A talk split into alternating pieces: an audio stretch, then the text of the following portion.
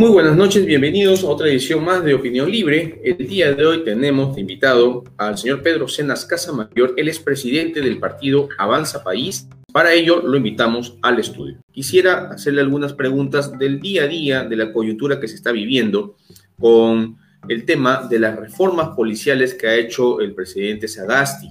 ¿Qué opinión tienen al interior de, su partido sobre estas reformas que se han dado? Bueno, mire usted, eh, cada gobierno que llega hace reformas y reformas, pero el resultado es, vemos que es un poco más de lo mismo. Eh, y eso porque esto responde eh, a un tipo de Estado que tenemos. Por eso es que con Hernando, y Hernando está planteando precisamente una reforma del Estado para empezar a dar solución a temas como son de la policía y al resto de ministerios que hay en el país. Avanza país como que estas reformas son más cosméticas que de fondo. Creo que esa es la, percepción del día a día. Está corriendo una, una noticia, y esto ha sido publicado en el diario La República, al respecto que el fiscal Atoche, ¿no? Habría persuadido, habría persuadido al señor Tejeda de Obrainza, ¿no? A, darle pruebas contra el señor Martín Vizcarra. O sea, esta, esta situación de, de considerarlo candidato a colaborador eficaz vendría de la mano a una acción expresa del fiscal Atoche, ¿no? Eh, contra una persona en particular, cosa que mm, a los entendidos afirman que esto ya es ilegal. ¿Qué opinión le merece a usted esta, esta nota periodística como partido? Es así, es así, porque nos han acostumbrado ¿no? a, a anunciarnos reforma, reforma, reforma, y al final es, es lo mismo. ¿no? Eh, como ese es cierto, hay más de con metodología que realidad, ¿no? O sea, un poco a veces se, se, gobierna un poco desde lo que llamaba Basade del Perú legal, ¿no? Y que no sintoniza con el Perú real, ¿no? La realidad es otra cosa. ¿Por qué? Porque estamos dentro de un medio en la que tenemos ya un Estado que para nosotros ya eh, está este, en cuidados intensivos, ¿no? Ya no responde a la realidad nacional. Por eso es que repito, nosotros eh, estamos con esta tesis de enfrentar el proceso de la reforma del Estado. Mire usted, de ser cierto, esto sería gravísimo, porque está eh, violando prácticamente todo el marco jurídico y constitucional. Eso no puede darse. Y la verdad que nos ha sorprendido también esta noticia. Esperemos que no sea cierto, porque consideramos que el, el Ministerio Público debe obrar de acuerdo a la ley dentro de toda su autonomía y si no, pues este, eh, pues ya tendríamos que pedir, este, digamos, no tendríamos que ya tenerle confianza en nada, en absoluto, porque nadie está libre de estas cosas. De manera que yo abrigo la esperanza que no sea cierto, ¿no? Porque de ser cierto, yo creo que estaría, eh, digamos, este, saliéndose prácticamente del marco jurídico, ¿no? Bueno, mire, este, eh, Avanza País tiene el pecado original de haber nacido en las afueras, en las periferias del Perú, lo que nosotros llamamos el Perú real, en este caso en la zona andina de nuestra parte. Y porque nosotros, un poco mirando el espectro político cuando empezamos a hacer este proyecto, es que veíamos ya, o sea, hace 20 años atrás, que eh, este, los problemas que hoy día vemos ya se daban hace 20 años atrás. ¿no? Una crisis de, partidos políticos, una crisis de las, nosotros llamamos las élites políticas, y que han sobrevivido durante estos 20 años, ¿no? Y creo que ahora, a mi modo de ver, ya han llegado, han llegado a su fin, ¿no?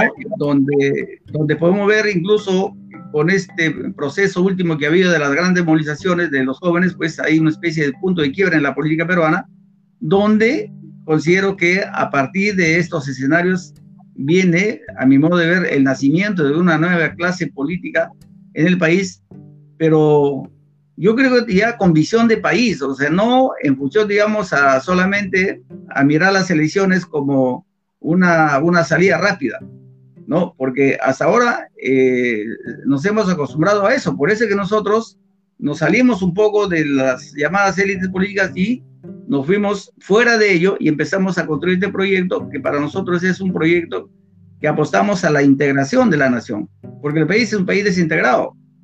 Y en este caminar, lógicamente, el elemento fundamental, la parte espiritual, es cierto, nosotros nos ubicamos en un centro izquierda, reivindicamos ¿no? Eh, los aportes de intelectuales como César Vallejo, Carlos Mariatti, las cosas buenas incluso que, eh, que fue haya en su época de inicios o, o, las cosas buenas, como es, por ejemplo, como es el tema de, de Víctor Andrés Belaunde, o sea, o sea, nosotros recogemos lo mejor de todos los peruanos, eso nos conlleva a ubicarnos en el, centro y izquierda en el Perú y que apostamos a la integración de la nación. Yo creo que el, el objetivo nuestro es cómo nosotros nos vamos ubicando para ir y empezar a construir el Estado-Nación, que hasta ahora no se ha construido, ¿no? Entonces, eh, ese es un poco, digamos, lo que ahora nosotros este, venimos trabajando, porque también consideramos que en nuestro país, desgraciadamente,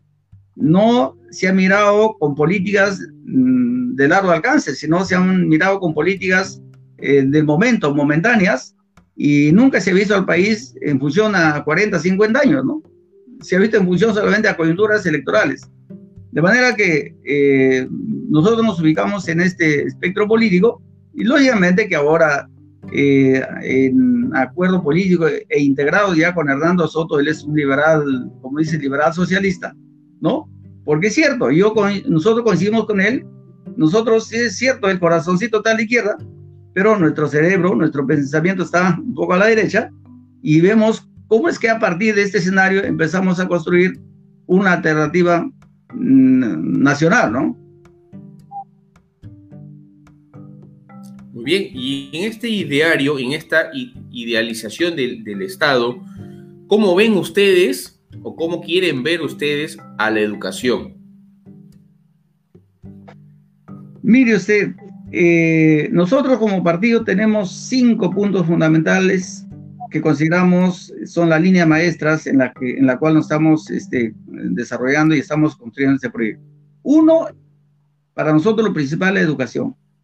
Nosotros consideramos que hay que hacer una gran revolución educativa que nos permita eh, innovar, crear no solamente una educación que hasta ahora nos enseña solamente a leer y escribir, ¿no? Y eso conlleva a que nosotros consideramos que el joven que termine incluso quinto año de secundaria debe salir con el título de técnico para que pueda defenderse la vida, porque en el Perú lo que nos falta es más eh, a que la juventud pueda inclinarse a, digamos, este, a, este, tener, este, digamos, o sea, prepararse técnicamente para que entre a la producción, ¿no? Y luego los que, los que, digamos, este, quieran seguir los estudios superiores pueden hacerlo. Incluso nosotros vamos un poco más allá de que las universidades nacionales deben tener su, eh, digamos, su proceso de admisión libre, ¿no? Y de ahí pueda coger y pueda quedar lo mejor. O sea, pero ya los que no pueden entrar o quedan a nivel universitario ya tienen, ¿no? Tienen una carrera técnica que pueden defenderse, digamos, laboralmente. Y en segundo lugar, el otro eh, principio que tenemos que junto a eso hay que hacer lo que llamamos nosotros la gran revolución productiva, ¿no? Para darle valor agregado a nuestros recursos naturales, que hasta ahora no se dan. Y en tercer lugar, apostamos a una gran revolución vial. Y ahí nosotros hacemos un alto y decimos, pero hay que pasar a la revolución de los trenes. De ahí que planteamos un tren bala de Tumbes a. Eso está en nuestros documentos este, primigenios. Y en cuarto lugar, planteamos una gran revolución turística. Y ahí tenemos un gran sueño. ¿Cómo llegar, cómo integrar al hombre del Ande? Para nosotros es construir un tren paralelo al Capañán de, Cajamarca a, a ¿no? En la que cada cierta distancia se pueda construir los hoteles rurales para que ese hotel rural sea dirigido, administrado por ese campesino, previa capacitación. Y además, los hijos de ese hombre, de ese, de ese hermano campesino, puedan hablar todos los idiomas, pero además, la idea es cómo a partir de acá construir o, fomentar a que emerja la nueva clase empresarial andina. Y creo que con eso estamos reivindicando al hombre del Ande y con eso eh, con eso permitiríamos a que no, no exista la migración masiva, como hasta ahora. ¿no? Y, y en quinto lugar, estábamos planteando, lógicamente, la gran revolución ética y moral, que, que tiene que ver con que nosotros reconocemos que provenimos de una gran cultura milenaria, donde no hubo ociosos, no hubo ladrones, ¿no? Y no hubo mentirosos, ¿no? Entonces, bajo esas cinco líneas maestras es la que estamos construyendo este proyecto para este siglo y, lógicamente, la educación es fundamental porque nosotros consideramos que solamente la educación nos da la libertad. Correcto. Y cuénteme cómo van a hacer o cómo piensan o qué idea tienen, porque a partir del 9 ya podríamos invitarlos para hablar del plan de, gobierno, pero por el momento eh, todavía están en, el proceso de las internas. Este, ¿Qué piensan eh, como partido eh, al respecto del tema de salud, teniendo en cuenta que todavía vamos a tener un 2021 en pandemia y posiblemente hasta un 2022 aproximadamente, ¿no? ¿Qué, han pensado en ese rubro? Mire, este es un tema que se está viendo con mucha responsabilidad y nosotros consideramos que en el país lo que ha faltado es tener una política que tiene que ver con la salud preventiva. Si al inicio de la pandemia el gobierno hubiese utilizado todos los recursos necesarios para prevenir, creo que hubiésemos evitado muchas muertes, porque no ha habido prevención. Además, eh, eh, no, no se ha invertido pues, en infraestructura este, sanitaria, como hospitales. ¿no? Este, hay mucho descuido, pero además en el país lo que pasa es que desde que pasó el tema de salud o educación a las regiones, se han vuelto una especie de islas donde cada región, por, con fines meramente políticos, politizan estos servicios y ahí están los resultados. Nosotros consideramos que el tema de la salud debe tener un mando único, ¿no? Donde debe planificarse y prever ahora, ¿no? Para las futuras pandemias que se nos vienen, porque consideramos que esta es una de las tantas que van a venir. Y es cierto, estamos en un momento que no sabemos el otro año cómo va a ser el comportamiento. Sin embargo, consideramos que sí hay que ir eh, con un programa rápidamente de prevención, ¿no? Y eso es lo que nosotros llamamos la salud en casa.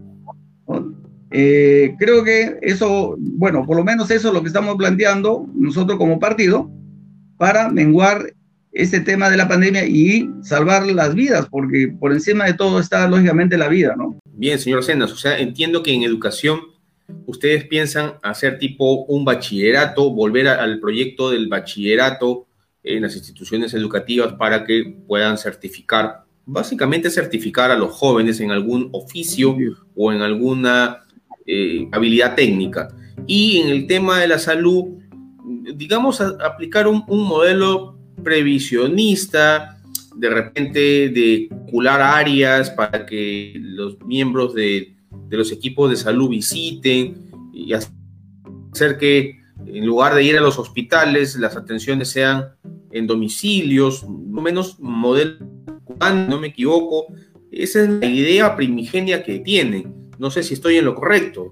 Sí, Claro, eso es lo correcto. Eso es lo que planteamos como partido y eso está en nuestros eh, eh, planteamientos programáticos. Eso lo venimos haciendo, planteando desde el año 2000. Lo que pasa es que no nos han hecho caso o no nos hacen caso. Bueno, porque somos un movimiento de a pie, provenimos de las periferias del Perú y esperemos pues que ahora seamos escuchados. Yo sé que eh, Hernando muy bien lo ha cogido estos conceptos y con ellos estamos trabajando y él va a anunciar ya una vez que se inscriba ante el Jurado Nacional el plan que se tiene para eh, empezar a reactivar la política en medio de esta pandemia, ¿no? Muy bien. Y entrando ahí, como ha mencionado al señor eh, Hernando de Soto, creo que es una lista única la que, la que tienen, este, el modelo económico. ¿Cuál va el modelo económico o todavía están afinando ese tema? Bueno, se viene trabajando, se está afinando el, tema de este plan. Usted comprenderá que los momentos son cambiantes, ¿no? Y, tiene que responder un programa económico en función digamos, al, momento político, ¿no? al momento cultural. O sea, para nosotros lo principal a estas alturas es que eh, eh, estamos trabajando, por lo menos el partido, un programa de combate al hambre, que eso tiene que ver con la generación de empleo vía inversión privada e inversión pública. Y junto a eso es, eh, se tiene en cuenta el programa de salud. Luego viene la educación y el tema de un plan de seguridad ciudadana. Entonces nosotros decimos, ¿no? Que ahora incluso Hernando ya planteó la línea política, sí pues, muchos quieren que se cambie la constitución, ¿no? Y nosotros decimos, muy bien, vamos al debate, ¿no? Entremos al debate programático para ver eh, cuánto de cierto es o, cuál es el argumento de quienes quieren que se cambie la constitución, ¿no?